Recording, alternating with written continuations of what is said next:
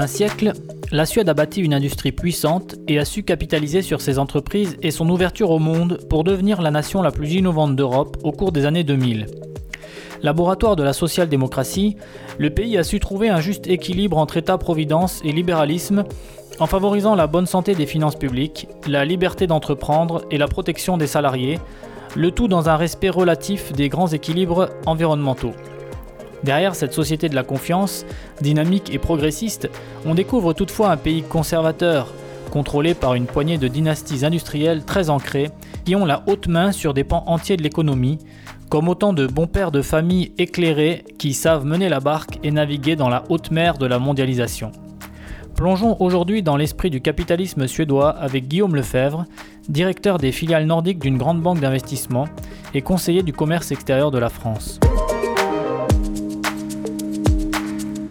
Bonjour Guillaume et merci d'être avec nous. Euh, bonjour Maxime et merci de m'interviewer. Très heureux d'être là. Alors peut-être pour commencer, tu pourrais peut-être nous raconter comment tu es arrivé en Suède, depuis combien de temps tu es là et, qu'est-ce qui fait que tu y restes?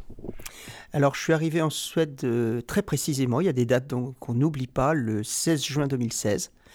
Euh, c'est la, banque pour laquelle je travaille qui m'a proposé cette mission en Suède, euh, à laquelle j'ai dit oui tout de suite sur euh, peut-être des idées préconçues qui étaient plutôt favorables, des choses qui m'attiraient dans le peu que j'avais entendu parler de la Suède.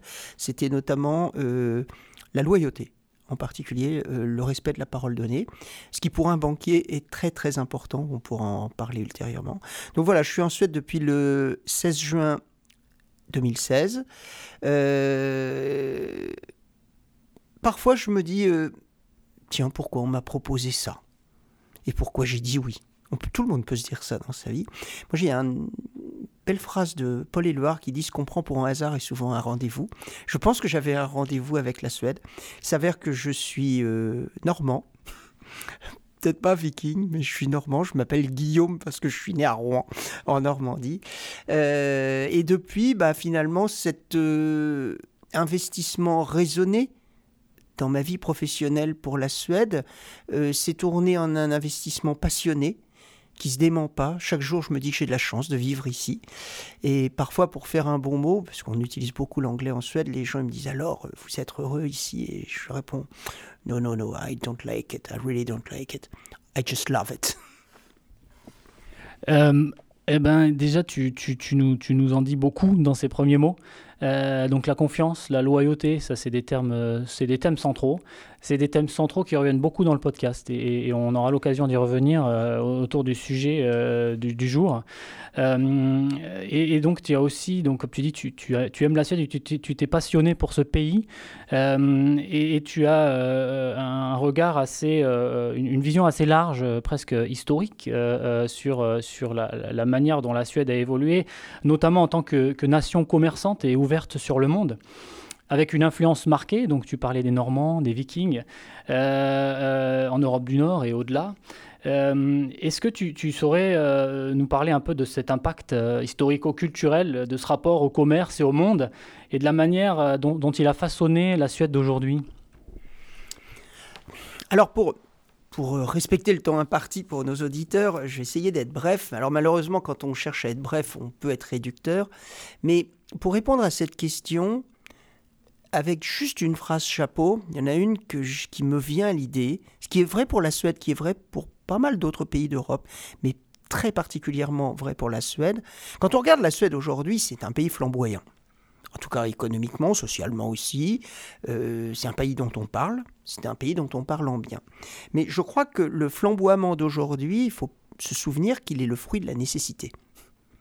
Et euh, l'objet n'est pas de faire un cours d'histoire sur l'histoire économique de la Suède, mais effectivement, euh, si ces vikings euh, ils partaient, c'est aussi qu'ils vivaient dans un pays pauvre. Hein, c'est le fruit de la nécessité. S'ils sont allés, alors on a retenu d'eux qu'ils étaient allés conquérir le monde euh, de manière euh, peut-être un peu brutale et violente parfois, mais euh, cette conquête, c'était aussi la nécessité d'aller voir ailleurs. Et puis à titre indicatif, on a beaucoup d'idées préconçues sur les Vikings. Il faut savoir que, je l'ai dit tout à l'heure, moi je suis même un arrière, arrière, arrière, arrière petit-fils de vikings, sans doute, puisque je suis né en Normandie. Une fois qu'ils s'installaient, ils adoptaient aussi les us et les coutumes de, l'endroit où ils s'installaient. Et à titre indicatif, ils sont allés jusqu'en Sicile. Hein. Donc ils avaient aussi une capacité euh, euh, à se mêler à la population, un peu comme les Romains d'ailleurs, hein, euh, à avoir une forme d'intelligence sociale. Hein. la Suède, a été, elle a accompagné chaque grande période du développement de ce qu'on appelle le capitalisme maintenant, mais de l'économie en général. Ça a été le cas au Moyen Âge avec les villes hanséatiques. Et à titre indicatif, ce que peu de gens savent, c'est que la Suède avait accompagné après les grandes découvertes, au même titre que la France, l'Espagne, le Royaume-Uni, hein, les grandes nations, hein, la Suède avait aussi accompagné euh, le développement euh, qui a été qualifié de euh, développement de compagnie des Indes. Hein. Vous aviez des bateaux qui partaient de Göteborg et qui allaient faire du commerce très très loin dans le monde, dans l'Extrême-Orient. La Suède, tu le disais tout à l'heure, a été très marquée, et on pourra y revenir ultérieurement, par la révolution industrielle. Elle a été un des acteurs à, sa mesure, mais de la révolution industrielle et notamment du développement de la, euh, de la, sidérurgie, à la fois en exploitant ses ressources naturelles, mais aussi en les faisant prospérer. Hein. Et puis, peut-être on en reparlera ultérieurement, la Suède est également un des acteurs marquants dans le monde, tu l'as souligné, de la révolution post-industrielle. On pourrait le qualifier informationnel, si tu me passes le néologisme. Si on essaye de se dire c'est quoi les ferments profonds de cette Suède? Bah, J'en parle avec passion, hein. je, je dirais presque j'en parle avec amour, j'en parle... Oui, on peut dire ça. Finalement, les ferments euh, de cette capacité à commercer, la racine co, c'est avec, hein, c'est un, la maîtrise de la langue, ou la maîtrise des langues, bien entendu avec une langue locale, forte, ancrée, mais euh, qui n'exclut pas la maîtrise d'autres langues la maîtrise de l'anglais à l'heure actuelle en particulier. Donc la maîtrise de la langue, ça fait des Suédois des intermédiaires en communication. On viendra peut-être parler du français, parce que la Suède a beaucoup parlé français euh, à une époque. La deuxième chose, c'est euh, la maîtrise de la monnaie. La Suède a gardé sa monnaie. et ça fait euh, de cette capacité à maîtriser la valorisation de sa monnaie dans le commerce, ça fait de la Suède ou des Suédois de bons intermédiaires financiers. Et puis enfin, je vais faire le lien avec nos vikings qui s'adaptaient localement, la maîtrise de la culture. Mais quand je dis la maîtrise de la culture, c'est pas d'imposer ces schémas culturels, c'est de comprendre la culture de l'autre, être à l'écoute, être dans l'empathie. Et ça, ça fait euh, ces Suédois des commerçants qui sont des très bons intermédiaires, cette fois-ci non pas financiers, mais relationnels. Bref, les, Suédois, ils ont bien compris les règles de base du commerce, en quelque sorte.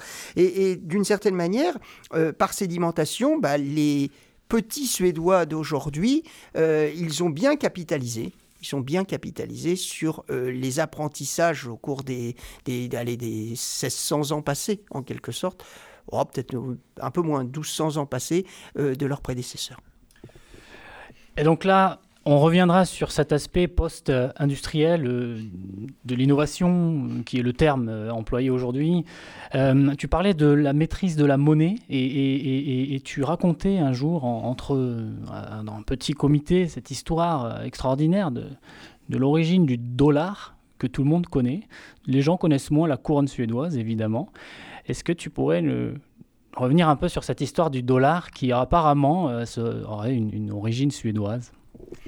Alors d'abord, euh, en toute rectitude, c'est l'histoire que je vais raconter, c'est une histoire euh, qui pourrait sembler à un conte, mais euh, c'est une histoire que, que j'ai vue écrite au musée de la monnaie à Göteborg. Il s'avère qu'un jour, j'ai eu à passer plusieurs jours pour mon métier ici à Göteborg, et puis je suis banquier je suis allé visiter le musée de la monnaie de Göteborg, et qui est un petit musée que je recommande d'ailleurs à, beaucoup d'aller visiter. Euh, c'est pas le seul à Göteborg, il y a aussi un très beau musée euh, d'art à Göteborg, mais notamment il y a ce musée de la monnaie.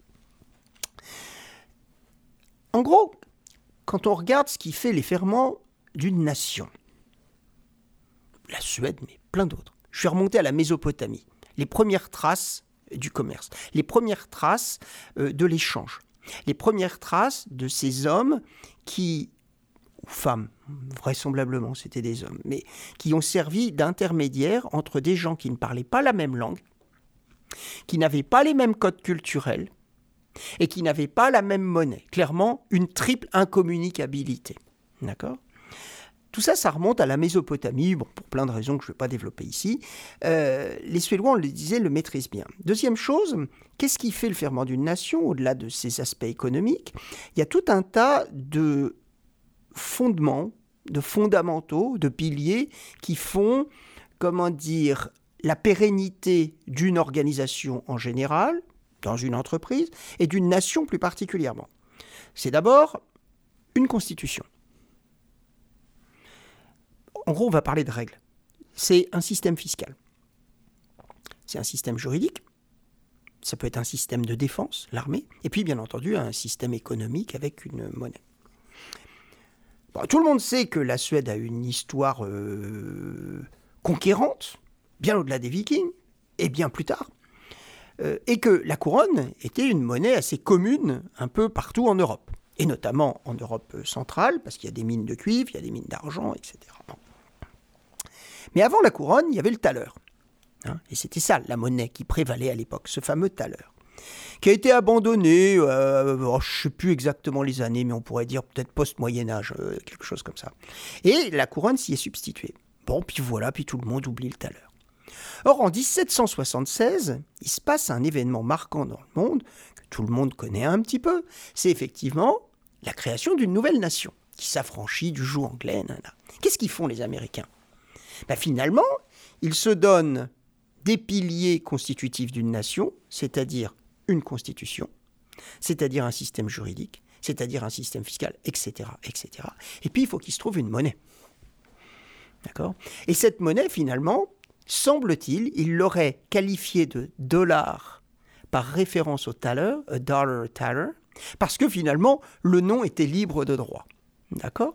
Donc voilà un petit peu l'histoire euh, l'histoire qui est racontée dans ce musée que je trouvais très attirante. Et finalement, on se dit que euh, le dollar, il est hérité du thaler. Donc finalement, le dollar, il est hérité d'une monnaie suédoise. Et à titre indicatif, j'aimerais faire une petite digression là-dessus. Euh, parce que j'entends souvent dire que oui, la Suède, elle est très américanisée. Mais pour moi, qui ai vécu relativement longtemps aux États-Unis, j'aime également les États-Unis, est, ouest, centre, j'ai vécu dans les trois. Mais moi, j'ai plutôt l'impression euh, que ce sont plutôt les Américains qui sont suédisés. Quand on regarde euh, l'architecture en Nouvelle-Angleterre, ça ressemble étrangement à une architecture traditionnelle suédoise. Quand on regarde, je ne veux pas détailler euh, la sociologie, il y a beaucoup de choses qui ressemblent euh, dans les rapports hommes-femmes, etc., euh, à la sociologie suédoise. Et puis effectivement, il y a cette histoire de monnaie où peut-être que le dollar serait un héritier du thaler qui aurait disparu. Ça voudrait dire que que les, Américains euh, venaient, euh, enfin les, Américains venaient commercer euh, jusqu'aux portes de la Suède à Göteborg, ou alors les, Suédois allaient aussi jusqu'à là-bas. Donc l'échange s'est fait à un endroit, ou peut-être dans les deux sens, avec une circulation. donc c'était aussi un signe de cette ouverture des, uns qui allaient, des autres peut-être qui revenaient, une, une nation commerçante, déjà, on, y revient. Euh, c'est d'ailleurs aujourd'hui le 3 novembre. On parlait des, Américains qui, sont euh, aujourd'hui sur un jour d'élection, donc peut-être qu'on fait un petit signe. Euh, voilà, comme ça on, voilà, on marquera ça dans le temps. Est-ce que tu pourrais revenir sur aujourd'hui voilà. La Suède aujourd'hui, euh, en tant que, pays, qu'économie, euh, c'est un pays euh, riche, c'est un pays qui se porte bien, c'est un pays par bien des aspects modèles dont on s'inspire. tu pourrais nous dresser un petit tableau de l'état de la Suède sur l'aspect finances publiques, économie privée, comment, comment se porte la Suède, quel est son pédigré, quel est son état de santé? Alors, euh, vous l'avez compris, je suis plutôt laudatif. Mais c'est pas parce qu'on est laudatif qu'il faut pas être nuancé. Ah, euh, euh, je pense pas que l'amour rende aveugle, en quelque sorte. Alors d'abord, je ne vais pas parler ex-expert, mais bon, je me suis beaucoup intéressé au sujet. je pense que quand on décrit l'économie suédoise, il faut d'abord bien faire pour elle, comme on le fait pour n'importe quelle économie, la différence entre ce qui procède des finances publiques et ce qui procède des finances privées. Hein, en gros, les finances publiques, c'est l'État et la contrepartie des dépenses, c'est euh, les contribuables. Et les finances privées, euh, celui qui prête, c'est les banques, et la contrepartie, c'est le remboursement par euh, une perception sur la richesse générée par les entreprises et les salaires pour les salariés. C'est assez simple, comme ça tout le monde a bien compris. Pour les finances publiques, la, Suède est clairement un exemple. Et, je ne veux pas être trop emphatique, mais je dirais même un exemple en Europe et dans le monde, clairement. Euh, en termes de déficit public, bah, euh, je, fais, je fais abstraction de, la période qu'on vit avec le Covid. Mais quand on regarde la Suède depuis 2011, elle n'a pas de déficit public, elle a même des excédents publics. Petite digression sur la loyauté que j'invoquais tout à l'heure. J'ai pas été déçu quand je suis arrivé ici euh, parce que il y a une très grande clarté des instituts privés et publics dans les déclarations et euh, les, comment dire d'intention sur la croissance future. Par exemple, en France, je ne veux pas contraster par rapport à la France, on sait que parfois, assez souvent, euh, les prévisions futures de l'État sont plus optimistes que celles des instituts privés. En Suède, non, c'est souvent l'inverse. Comme quoi, ça montre un peu de prudence. Deuxième chose, en termes d'endettement public, bon, bah, la Suède a fait des efforts gigantesques depuis les années 90 euh, de maîtrise de sa dette publique. C'est un pays qui, à l'heure actuelle, doit avoir un endettement public de l'ordre de 35-37%, qui va sans doute tangenter vers les 39-40% avec les efforts euh, pour le Covid, à comparer quand même avec des pays plus au sud de l'Europe, y compris le nôtre, euh, tels que l'Italie, tels que la France. La France avait un endettement public avant Covid qui tangentait les 100% du PIB. 98 quelque chose et qui va sans doute tangenter les 120% après le Covid. il ne s'agit pas de dire il y a un bon élève et un mauvais élève. En revanche, c'est quand même un indicateur de saturation ou non de la capacité de remboursement d'un État, enfin de la dette d'un État par ses contribuables. D'accord? Première chose. Puis deuxième chose, c'est aussi un indicateur intéressant de la capacité de rebond d'un État s'il a besoin d'injecter de l'argent dans l'économie. C'est-à-dire que la Suède a une capacité d'emprunt supérieure à beaucoup d'autres pays. En termes de croissance, c'est pareil. C'est un pays qui, depuis de mémoire 2011-2012, hein, a systématiquement une croissance supérieure à la croissance moyenne des États européens de l'ordre de 1%. C'est à peu près constant. 1,5, 1,1, etc. Mais on est toujours là-dedans.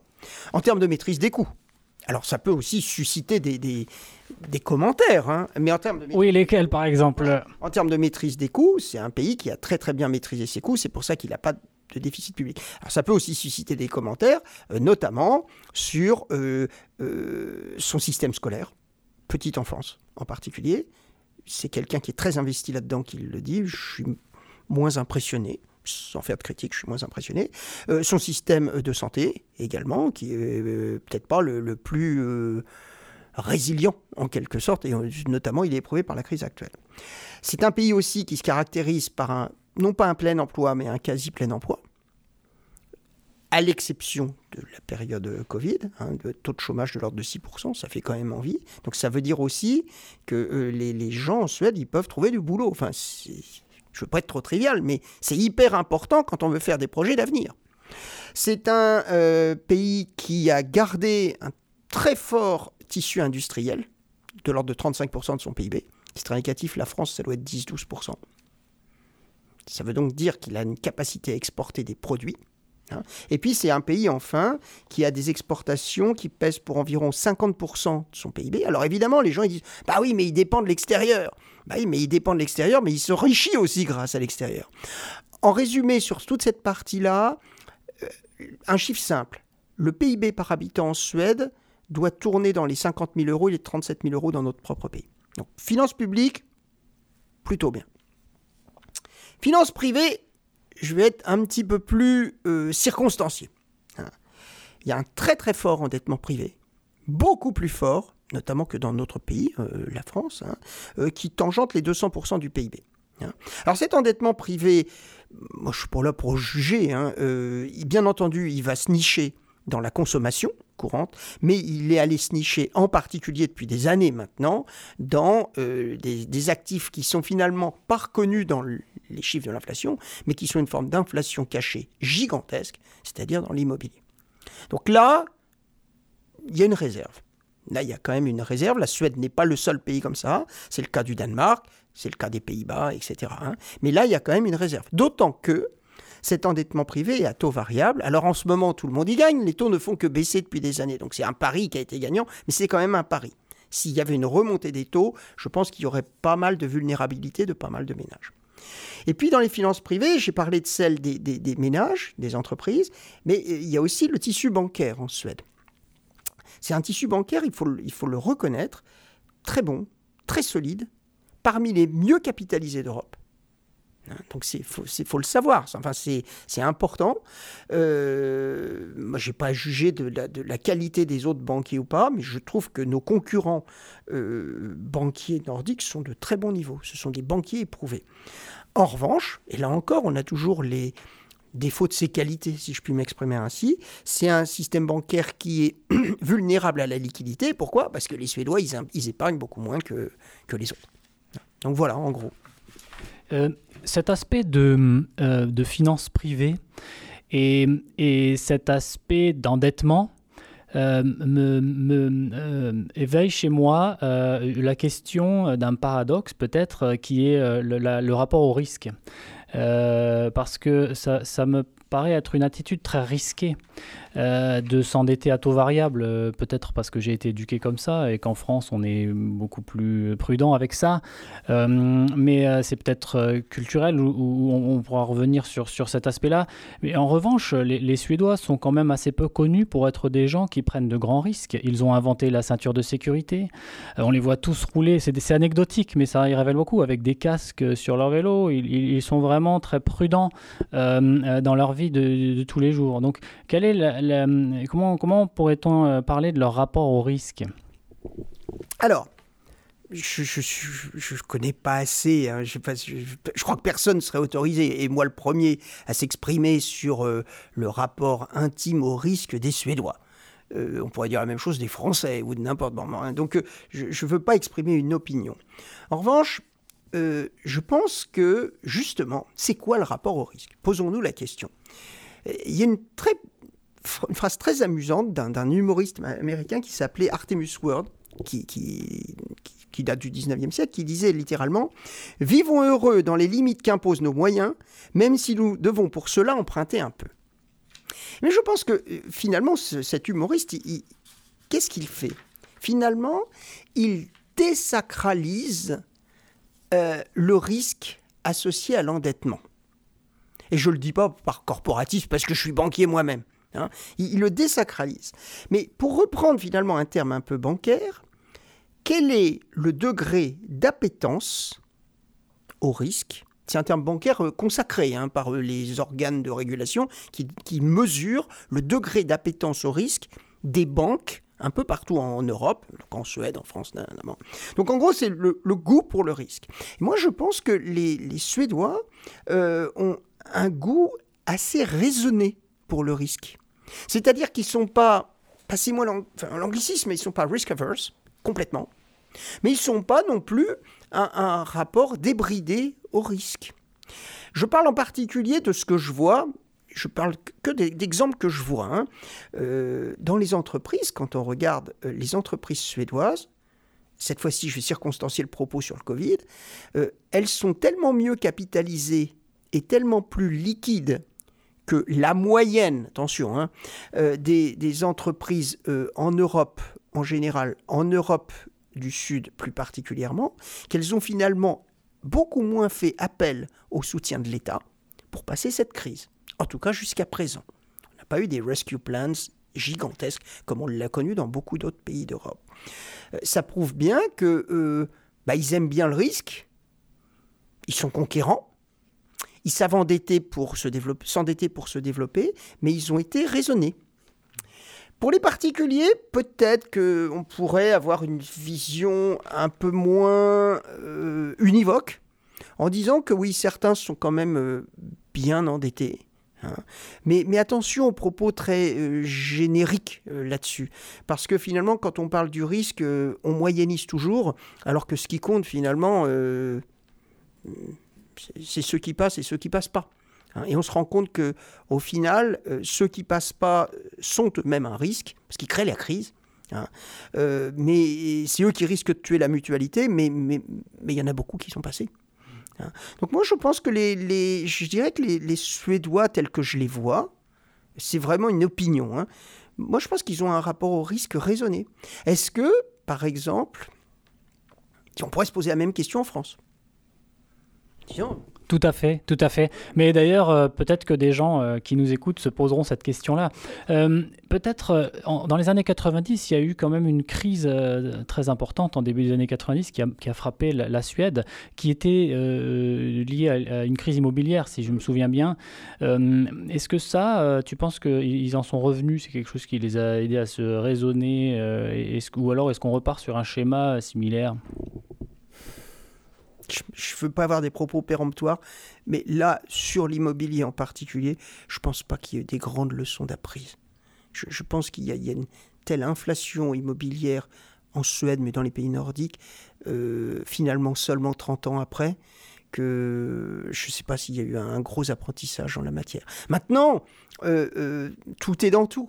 Parce que, on l'a dit tout à l'heure, la Suède est un pays qui se développe tellement Hein. Euh, donc qui attire des, des, des, entreprises internationales sur son territoire, qui attire énormément d'étrangers. J'en fais partie. Moi, je suis un étranger en Suède, hein, euh, bah, il y a forcément une tension immobilière. Donc euh, finalement, c'est quoi de l'inflation hein? C'est euh, la différence, enfin, c'est le, point d'équilibre entre l'offre et la demande. Euh, s'il y a plus de demandes que d'offres, bah, ça fait monter les prix. Hein. donc c'est l'un est l'un est entraîné par l'autre. Hein. Mais je pense quand même qu'il y a là, sur économiquement, je pense quand même qu'il y a une vraie forte tension immobilière. Et puis il n'y a pas que l'économie dans la vie, il y a le social et le sociétal. Et tu sais que j'y suis très attaché. je pense que ça exclut aussi beaucoup de jeunes. Hein, on est arrivé sur des, prix du mètre carré, alors peut-être pas partout en Suède, mais dans les grandes villes suédoises, et à Stockholm en particulier, qui sont complètement euh, euh, dissuasifs pour un jeune couple pour, pour s'installer. quoi. Oui, d'ailleurs, enfin, le, système en, soi, pour avoir moi-même pratiqué euh, la chose, pour emprunter simplement pour, pour avoir un logement, l'emprunt, alors le système se fait sur un mode d'enchère, donc on, met une enchère et on met une surenchère pour avoir un logement, avec une promesse de la banque qui dit vous ne pouvez pas dépasser ce seuil, et il faut avoir soi-même un apport de 15%, je crois, de, du prix euh, d'achat. Euh, donc les prix flambent dans les enchères, des fois de manière assez euh, inquiétante. Et, si on n'a pas ces 15%, en fait, il faut, il faut être favorisé, avoir un capital. Quoi. Donc on ne l'a pas euh, forcément. Peut-être pour revenir sur, euh, sur ce qu'on se disait auparavant, sur les, les fondamentaux. Tu disais que le tissu industriel suédois est très solide. Il représente 35% du, PNB et, contre 12 en France. Et quand on regarde de plus près, c'est très intéressant, euh, euh, la, structuration, parce que c'est carrément des dynasties industrielles. Et il y en a assez peu, on pourrait presque les compter sur les doigts d'une main. Euh, et ça, euh, c'est pas quelque chose qui, qui, saute aux yeux quand on vient en Suède, ce pays de la démocratie, de l'égalité, de la social, du social-libéralisme, etc. Est-ce que tu pourrais nous faire un petit tableau de ce, de, ce, de ce système industriel, de ce capitalisme industriel familial suédois? Alors, euh, je ne suis pas un expert en la matière, mais ce que je constate euh, euh, par rapport à la France, par exemple, je constate effectivement qu'il y a un capitalisme familial suédois qui repose sur assez peu de familles, mais qui a beaucoup, beaucoup d'avantages. Enfin, moi, je le vois comme tel pour la stabilité de ce pays. Mais quand je parle de stabilité, la stabilité, ça ne veut pas dire l'immobilisme. Euh, pour reprendre la phrase de Lampedusa, la stabilité, c'est il faut que tout change pour que rien, ne change, en quelque sorte. Hein, un pays stable, c'est un pays qui s'adapte. Euh, quand, euh, c'est de la vitesse relative. Quand les autres avancent, on est stable parce qu'on avance avec eux. Sinon, on est sorti. Et, je trouve que ce capitalisme familial qui est à la fois, je prends le mot à dessein, conservateur, et en même temps très entrepreneur, est vraiment un atout pour la Suède. Alors, je n'ai pas lu beaucoup là-dessus, mais je faisais tout à l'heure un parallélisme avec les États-Unis, et je pense qu'il y a effectivement un parallélisme entre ces grandes familles suédoises qui ont euh, des parts notables dans de très nombreuses entreprises suédoises, des très grandes, des moyennes et des toutes petites, investissent, qui ressemble étrangement à euh, ce qui s'est passé aux États-Unis, euh, euh, aller au milieu de la révolution industrielle, c'est-à-dire à la fin du 19e siècle, avec des grandes familles, Rockefeller, Morgan, etc., puis Ford plus tard, etc., qui, qui ont développé en quelque sorte ce substrat de capitalisme. Pourquoi je pense que c'est intéressant pour la Suède. Et là, je vais m'appuyer sur ce que je vois quand moi je, moi, je les, je dis pas que je les fréquente, mais je les rencontre dans, mon job, je les rencontre. Enfin, j'ai à les rencontrer. Moi, ce qui m'impressionne beaucoup, c'est qu'ils ont une gouvernance très stable, très éprouvée. C'est très important, euh, la gouvernance, quand même. Hein. Très, très important, parce que, pour refaire un petit peu d'histoire, finalement, le rôle d'un conseil d'administration, c'est-à-dire la gouvernance, c'est, un, choisir le capitaine du bateau, direction générale qui va conduire cette entreprise. Bien sûr, c'est métaphorique ce que je vais dire, euh, mais euh, qui va conduire cette entreprise dans des développements en Asie, en Amérique du Sud, etc. Un, choisir le capitaine du bateau, il a l'expérience, il est entrepreneurial lui-même, etc. Deux, valider sa stratégie. Et on l'a dit, la stratégie, c'est pas ne rien faire. Il faut faire quelque chose, même si ça implique du risque, pour reprendre ton propos. Et trois, valider ses comptes. C'est en gros, la métaphore, c'est on recrute un capitaine pour ce bateau, on lui demande de nous donner son plan de route, et à la fin de l'année, il revient à Göteborg, puisqu'on est dans le bateau, hein, et il nous dit combien il a fait. Hein. Ça, je trouve que c'est très très stable et très éprouvé, mais finalement, ce conservatisme n'entraîne pas l'absence d'initiative, euh, parce qu'ils sont très très entrepreneuriaux. Peut-être qu'on en parlera ultérieurement. Quand on voit le foisonnement de start-up qu'il y a en Suède, c'est remarquable. Donc il y a bien des gens qui investissent là-dedans. Hein. Euh, quand on voit, je pense que ce qui est encore plus impressionnant, enfin à mes yeux, hein, on parle de Startup Nation, etc., à droite, à gauche, en Suède, en France, hein, mais je crois que ce qui est le plus impressionnant encore, pour répondre à ta question, c'est la capacité de renouvellement des grandes entreprises suédoises. C'est-à-dire qu'ils ont gardé des structures corporate, en quelque sorte, euh, et ils ont une capacité à se renouveler et sur leurs produits, et sur la destination de leurs produits, et socialement. Je prends un exemple, Volvo Trucks. Tout le monde sait, je ne trahis pas un grand secret, qu'ils sont très avancés sur les trains de camions, sur le camion électrique, etc. Deux, sur la destination euh, des pays, ils sont quand même implantés, Scania aussi d'ailleurs, hein, des tas d'usines un peu partout dans le monde. On revient aux Vikings finalement. Hein. Et trois, socialement, ce sont quand même des entreprises qui ont un, si tu me passes l'expression, un toucher de balle managérial, très investi dans la formation et la transformation de leurs salariés pour passer d'un process industriel à un autre, pour passer euh, d'un camion euh, moteur explosion au moteur électrique, etc. Capacité à accompagner le changement. ça, moi, je trouve que c'est remarquable. Et effectivement, cette stabilité actionnariale y concourt. Et ça m'envoie sur la question de la loyauté et de la confiance donc là, on est dans quelque chose de familial, dans quelque chose de très ancré, dans quelque chose de très profond, euh, où on se transmet euh, des valeurs, j'imagine. C'est vraiment intéressant euh, cet aspect de, de, managérial, d'arriver à se renouveler au sein de ces familles. On se demande presque où est-ce qu'ils se forment, parce que j'imagine que des gens qui voient le monde et qui connaissent les enjeux et qui connaissent les différents types de management et les industries, on en a partout. Mais ici, ça donne euh, quelque chose d'assez concret, solide. Euh, et on dirait que euh, personne ne remet en cause ce, modèle. Personne ne remet en cause ces familles. Elles sont parties du décor. Et, on dirait que c'est aussi en leur sein même que, bon, je ne connais pas les détails, mais, mais qu'il y a quand même cette, cet esprit de loyauté. Alors là-dessus, en, en, préambule, je, je souhaite faire un tout petit préambule. Moi, j'ai aucune vision à connotation politique ou politicienne sur le, sur le fait que allons-y, cet argent soit détenu par peu. C'est pas du tout mon propos. Hein, c'est pas, en tout cas, c'est pas mon point d'entrée, c'est pas mon angle. Hein, mon angle, ça va de répondre à ta question sur le thème de la confiance. Alors, tu sais que j'adore lire, euh, tu sais que je suis un, je veux dire, un zélote de la francophonie, et, j'ai envie d'abord de citer cette bel aphorisme de Sartre qui dit La confiance se remplit en gouttes, mais se vide en litres. Il y a, tel que je le ressens, je, le ressens avec mon cœur, avec mon corps, euh, euh, ici, euh, une confiance qui se remplit en gouttes. Il y a une tradition de la confiance.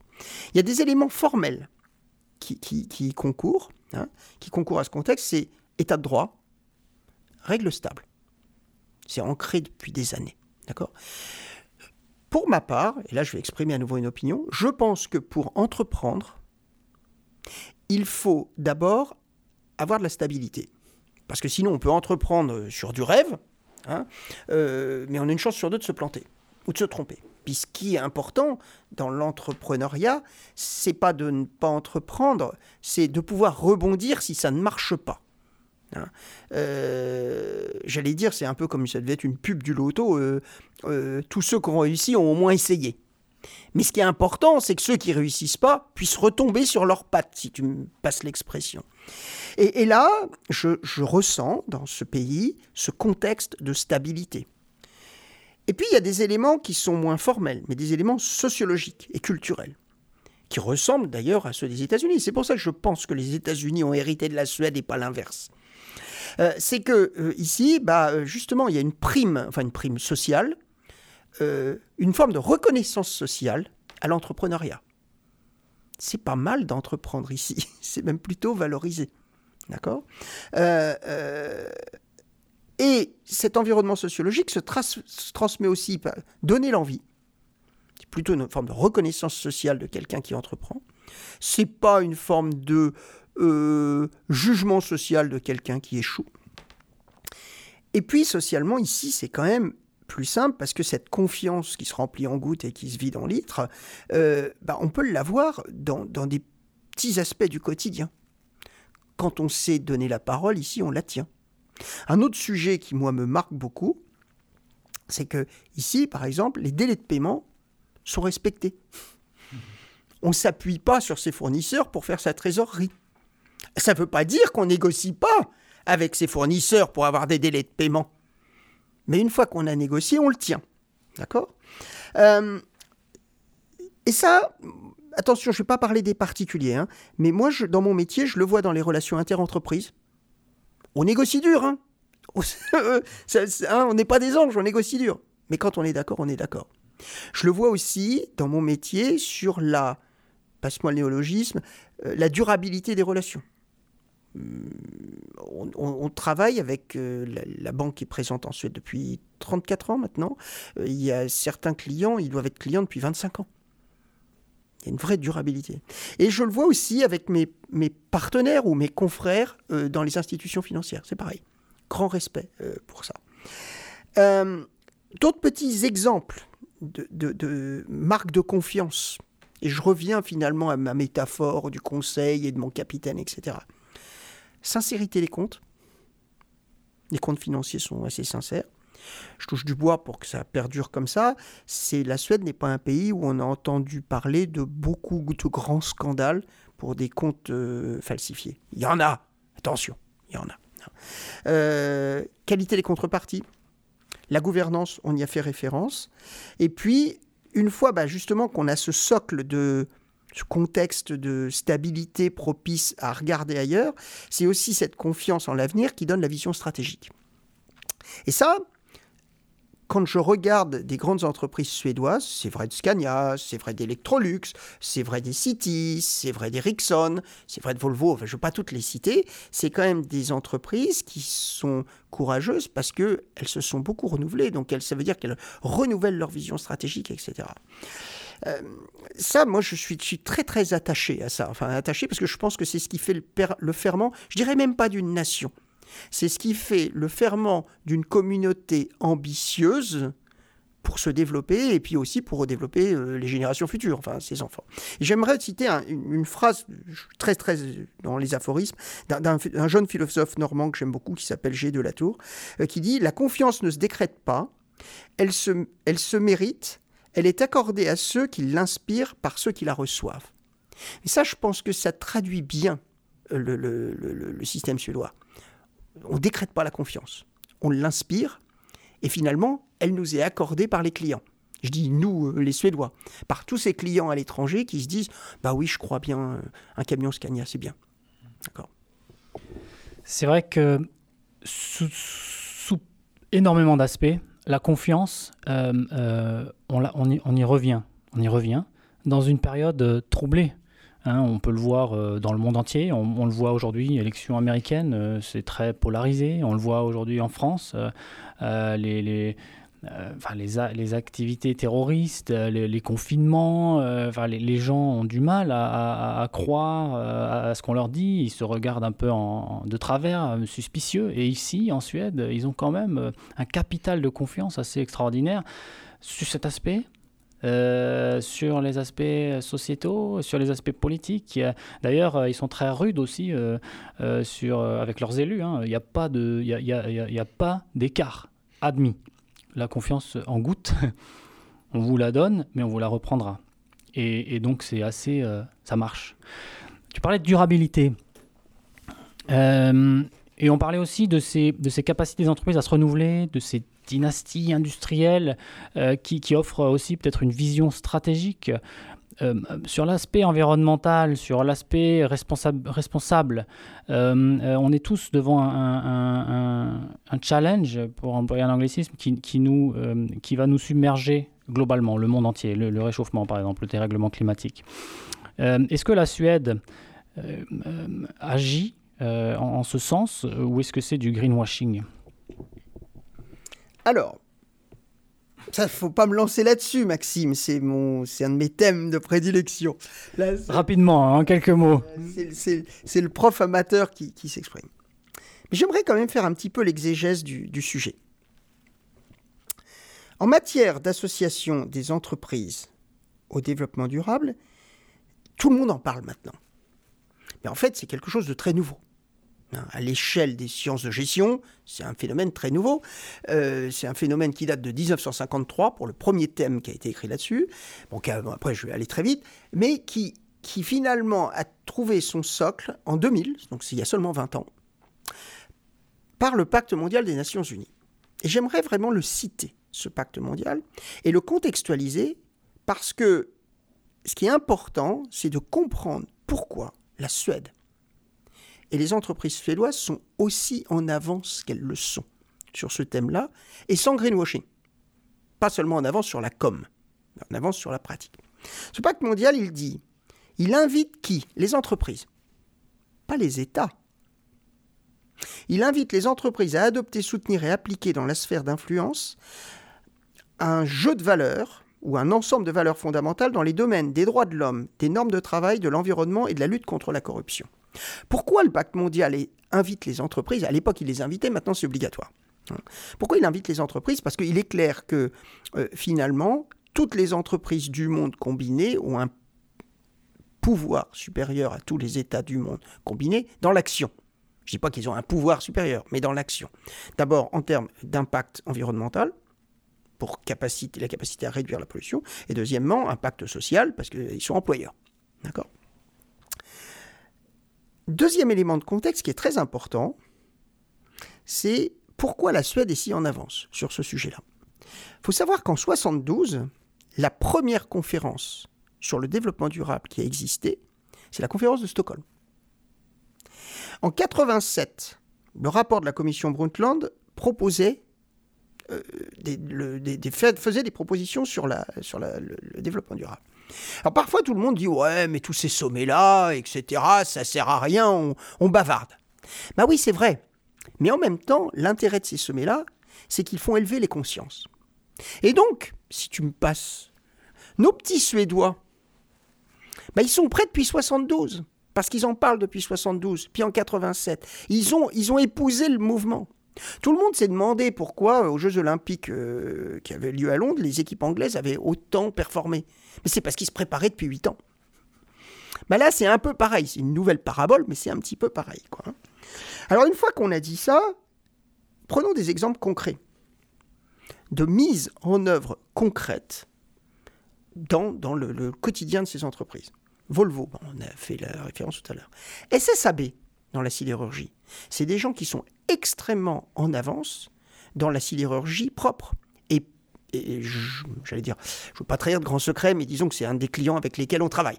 Euh, d'accord? Donc on est très proche d'eux et on voit très bien leur process. Ericsson, pareil, etc., etc. Et ça, autant dans la sphère environnementale que la sphère sociale, j'y ai fait référence.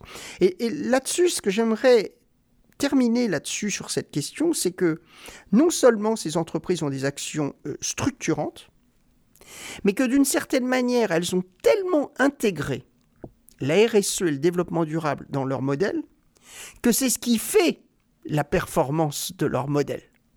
Ils n'ont pas forcément construit une barrière à l'entrée contre les autres, mais ils sont tellement intégrés ça que maintenant ils vendent mieux que quiconque. Ils ont un point d'avance sur la capacité à concilier la création de valeur financière et la création de valeur extra-financière. Et, c'est tellement maintenant euh, natif euh, dans le modèle euh, que c'est ce qui fait aussi le succès du modèle. Alors maintenant, on peut peut-être se dire comment ce sera dans 20 ans. Peut-être qu'ils auront été rattrapés. Mais franchement, on voit des traces très très très concrètes de ce qu'ils font euh, dans, leur, euh, dans stratégie. On le voit euh, dans leur gouvernance, par exemple. Beaucoup de conseils d'administration ont d'ores et déjà un comité RSE à côté du comité financier du comité stratégie. on le voit dans les mises en œuvre sociales. on le voit dans leur vision stratégique, où la RSE fait partie de la réflexion stratégique. Donc il y a une espèce de, forte imprégnation qui date de 72. Alors là-dessus, j'aimerais faire une toute petite digression, parce que je pense que la Suède et la France ont beaucoup de ressemblances, en dépit des apparences, mais s'il y a un sujet sur lequel il y a beaucoup de ressemblances, c'est bien celui-ci. Titre indicatif, il n'y a peut-être pas grand monde qui le sait, mais le premier ministère qui ne devait pas s'appeler de l'environnement, mais quelque chose genre aménagement du territoire ou quelque chose comme ça, en France date de 72 sous Pompidou. D'accord? Donc on a aussi cette antériorité.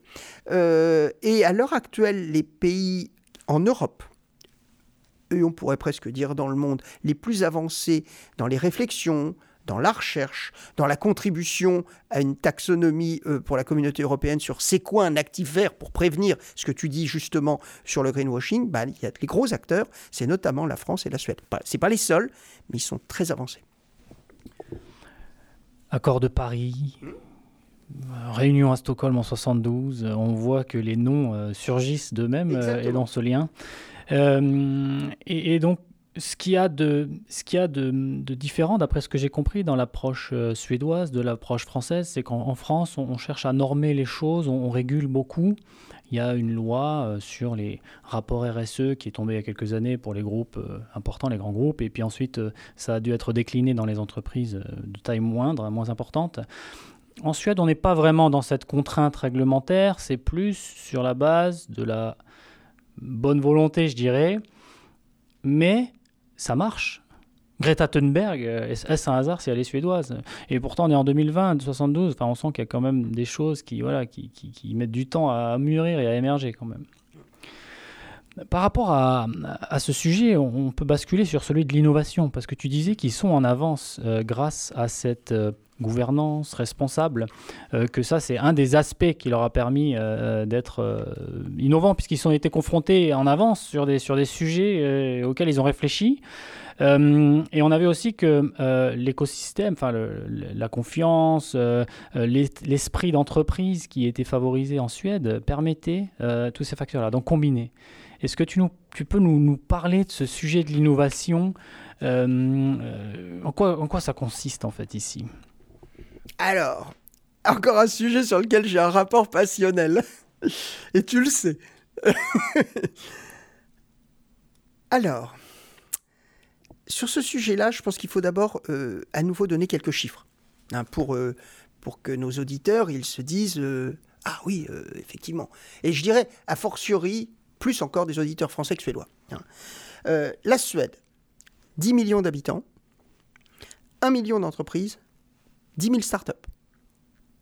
Ça veut donc dire que, évidemment, c'est un peu grossier ce que je dis, enfin grossier, euh, pas, pas vulgaire, mais ça veut dire qu'il y a une entreprise pour 10 habitants. C'est quand même gigantesque. C'est comme si en France, il y avait 6 millions 200 000 entreprises, beaucoup moins. D'accord? 10 000 startups. En Suède, 232 fintech. Et puis après, bah, je ne vais pas sortir les poncifs habituels, euh, des pépites comme Spotify, Klarna, Skype, etc. Euh, je vais en faire quand même un petit peu la pub. Tu sais que j'ai quelque chose de tellement passionnel là-dessus que j'ai écrit un, guide. Enfin, j'ai pas écrit tout seul ce guide. Euh, d'ailleurs, on a fait une preuve d'innovation avec des VIE, Hein, euh, qu'on recrute via Business France. Et ce guide s'appelle le Visa pour l'Europe du Nord, petit guide pratique du start-upper dans les pays nordiques. clairement, la vocation de ce guide, c'est de faire connaître aux Français, le guide est délibérément écrit en français, euh, euh, l'intérêt de cette planète start-up et de cet écosystème de l'innovation en Suède pour les faire venir en Suède. A, contrario, c'est peut-être aussi favoriser des échanges entre des entrepreneurs euh, suédois et des entrepreneurs français. Donc là-dessus, oui, euh, la Suède, euh, j'allais dire, comment dire, c'est pas la belle au bois dormant, mais je vais avoir des propos un peu, c'est une beauté méconnue. Pourtant, tout le monde reconnaît la beauté des, des Suédoises et des Suédois. Je ne pas venir sur ce terrain-là. c'est pas le terrain sur lequel je voulais m'exprimer, mais c'est l'idée qui m'est venue. Bon, euh, mais c'est une beauté méconnue parce que tu le disais toi-même. Peu de gens savent qu'en Europe, les, grandes places de l'innovation en Europe sont Paris, Londres, Berlin et Stockholm. Et les pays nordiques plus généralement. Hein, euh, et Stockholm. Euh, y a, je parlais d'écosystème, il y a quelque chose qui est formidable en Suède, c'est justement cette capacité à parler nativement la langue locale et, l'anglais, un anglais euh, courant. Donc euh, clairement, c'est une véritable aimant, puissance d'attraction pour bah, tous ces Anglais, Américains, etc., voire du reste du monde qui parlent tous l'anglais, comme moi finalement. Hein. Donc, je, ne nie pas l'intérêt de la langue suédoise, mais, justement, ça facilite quand même. Et puis tout ce qu'on a dit tout à l'heure sur la confiance, sur euh, les délais de paiement, sur euh, la parole donnée, sur la capacité entrepreneuriale et l'aisance ou, la facilité pour monter une entreprise ici, bah, tout ça, euh, finalement, crée euh, cet écosystème extrêmement favorable, cet environnement sociologique où, les jeunes, ils sortent de la fac, ils peuvent, euh, ils, peuvent, ils peuvent déposer un brevet facilement, ils peuvent lancer une entreprise. Ici, on passe très vite, comme tu le disais. Euh, on n'a pas besoin de beaucoup de cadres. Quoi. On passe très vite dans le pragmatisme et dans l'innovation, mais l'innovation traduite euh, dans l'entreprise, dans la réalisation. Euh, et tout ça, c'est quand même assez magique. quand les gens disent Ah oui, mais en Suède, les impôts sont élevés. Ce qui n'est pas faux. Mais de qui parle-t-il? Il parle des particuliers. L'impôt sur le revenu. Mais l'impôt sur les sociétés en Suède, il est quand même notoirement moindre qu'il est dans beaucoup d'autres pays d'Europe, et notamment le nôtre. Donc ça aussi, c'est tout un, substrat, une espèce de contexte comme ça, que j'invite d'ailleurs nos auditeurs à découvrir dans ce, guide, euh, parce que effectivement, euh, maintenant on comprend, enfin on est presque capable de le disséquer. Euh, les, recettes du succès. Petite chose très très pratique. Ici, c'est quand même, je suis sûr que tu l'as eu avec beaucoup d'autres personnes que tu as interviewées. On a une capacité à rencontrer quelqu'un assez aisément. En revanche, effectivement, faut être sérieux, faut être préparé, faut tenir la parole, etc. Mais après, euh, ça marche. Finalement, un entrepreneur français, moi j'invite hein, franchement les entrepreneurs français à venir découvrir la Suède, en tout cas sur cet aspect-là, c'est pas le seul, mais sur cet aspect-là, parce que le seul risque qu'il prend s'il échouait, c'est d'avoir dépensé de l'argent pour, euh, pour se lancer, puis ça marche pas. Enfin, mais il va pas prendre le risque qu'on prend quand on fait du levier, qu'on lève de la dette et que qu'on échoue parce qu'on est allé trop loin. C'est un pays qui à 2000 km de Paris, qui est extrêmement stable, notamment dans les paiements, on l'a dit tout à l'heure, euh, sur lequel il y a un vrai élan économique, sur lequel euh, beaucoup de ces grandes entreprises françaises ont besoin de euh, suédoises ont besoin de sous-traitants. beaucoup sont elles-mêmes très innovantes, donc pour des, des, jeunes entrepreneurs français, c'est une terre d'accueil très intéressante. Non, non, je, je, je je suis très optimiste, très très optimiste sur euh, la capacité de renouvellement de cette communauté, je prends un terme elliptique volontairement, qui est la Suède, euh, à se projeter dans l'avenir. Parce que finalement, dans l'avenir, bah, il y a des grandes, des moyennes, des petites. Et puis, les petites d'aujourd'hui auront vocation à être les moyennes de demain et peut-être les grandes d'après-demain. Donc là, oui, quand je regarde ça, je le regarde avec euh, des yeux émerveillés.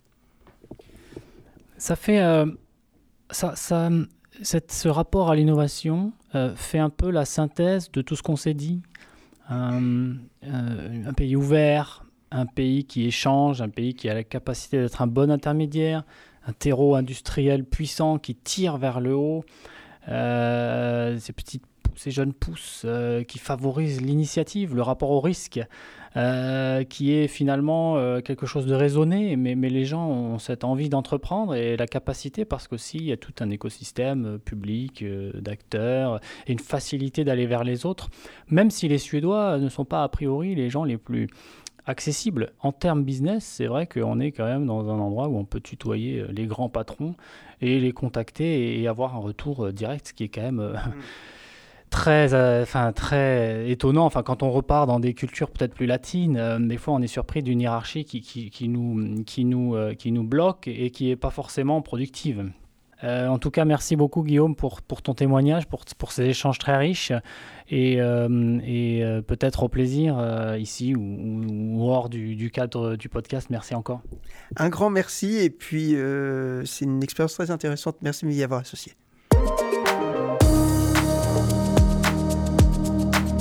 Merci d'avoir été avec nous dans Ma vie en Suède.